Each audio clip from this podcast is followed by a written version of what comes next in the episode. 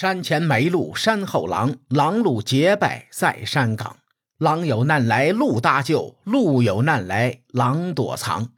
箭射乌鸦蓬头起，箭头落在狼身上。劝君交友须谨慎，千万莫交无义狼。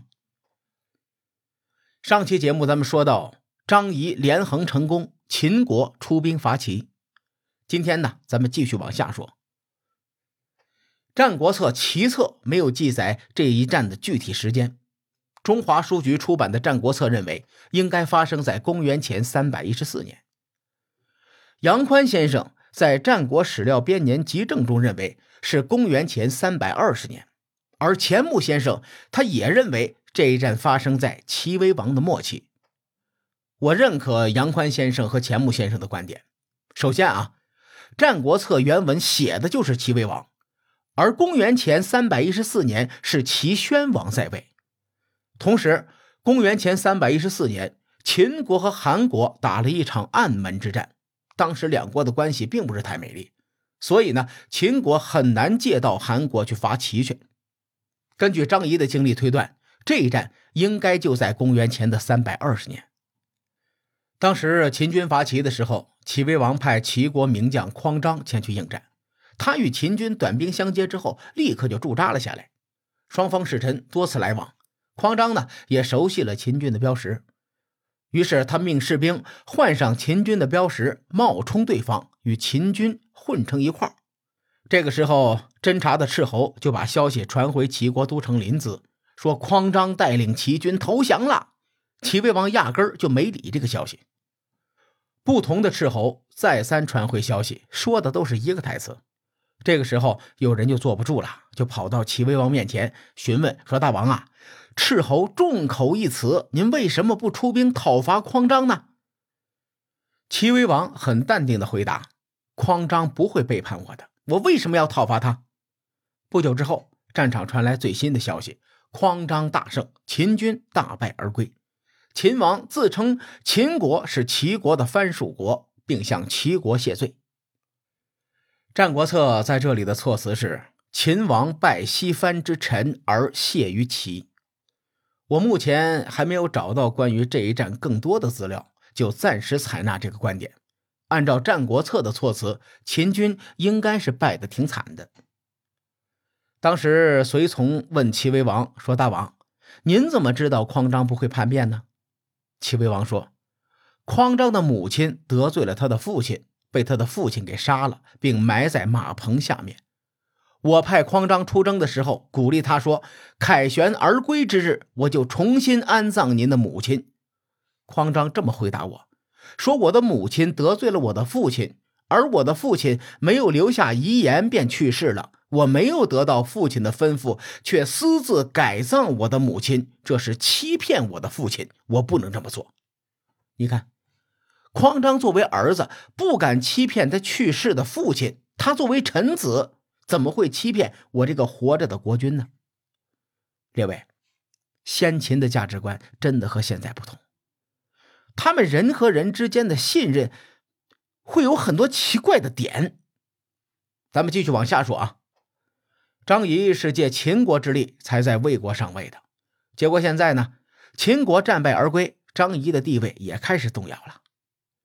一年之后，也就是公元前三百一十九年，张仪谋划同时拜向秦国和魏国。于是他对魏惠王说：“我将请求秦国出兵攻打韩国的三川郡。大王，您趁机夺取韩国的南阳之地，那韩国必会灭亡。”三川郡在河南省洛阳市东北一带，而南阳则在河南省的西南地区，也就是南阳盆地一带。如果三川郡和南阳失守，韩国基本上就退出历史的舞台了。战国各方势力博弈，牵一发而动全身。这个时候，周王室的大臣石俨挺身而出，他积极为韩国奔走，因为当时周王室已经分裂成东周和西周两个部分，而且两个都是弹丸之地，是韩国的国中之国。如果韩国被灭，周王室必会面临唇亡齿寒的局面，所以韩国在，他们才能勉强的延续下去。于是石演同志找到了楚国的贵族昭瑜，说：“您不如借助楚国的力量帮助张仪，到时候秦魏两国攻打韩国，韩国肯定会吓尿，他们只会倒向南边的楚国。如此一来，张仪可以拜向秦国和魏国，您呢也可以拜向楚国和韩国。”这位昭瑜是楚国的顶级贵族，出身于。曲景昭三族中的昭氏一族，这一族是楚昭王的后代。从石演谈话的逻辑中，咱们可以推断出，昭瑜当时应该是楚国的令尹啊，反正地位很高。昭瑜采纳了石眼的建议，很快在韩国拜相。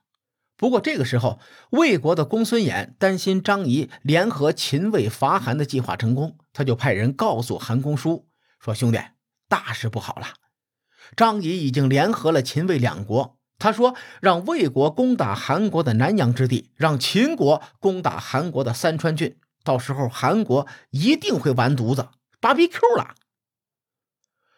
魏王重用张仪是为了开疆拓土，与其韩国的南阳被人攻下，不如就送给公孙衍一件功劳，将南阳之地让给魏国。公孙衍和张仪那是死仇啊。他有了南阳之地的功劳，一定会谋划秦魏两国断交，而魏王也会弃用张仪，任命公孙衍为相国，这样韩魏两国的关系就更加的牢固了，可以帮你们守住三川郡。韩公叔没别的选择，于是呢，就只能把南阳割让给了魏国，作为公孙衍的功绩。魏惠王果然，他任命西首为相国。这一年是公元前的三百一十九年，也是张仪来到魏国的第四年。他在魏国高开低走，如今基本上已经熄火了。也就在这一年，魏惠王去世了。随后，魏惠王之子魏襄王继位。张仪在魏国是混不下去了。关于他后面的经历是众说纷纭。《史记·魏世家》说，魏襄王即位之后，张仪再次回到秦国做相国。可是《张仪列传》以及《六国年表》中记载，张仪是在魏襄王二年才回到秦国的。究竟他什么时候回的秦国？哈，这件事情考证起来是挺有意思的。《战国策》记载，魏惠王出殡那天，天降大雪，积雪厚达数尺，城郭都被雪给压坏了，基本上就是雪灾了。魏国大臣就劝魏襄王。说如此大的雪呀，你举办葬礼劳民伤财，您改日举办葬礼行不行？魏襄王说：“我身为人子，如果因为百姓的困苦和国库空虚而不能按时下葬先父，我那是不孝。你们不要再说了。”大臣们一听都不敢吭声了，只能找到公孙衍。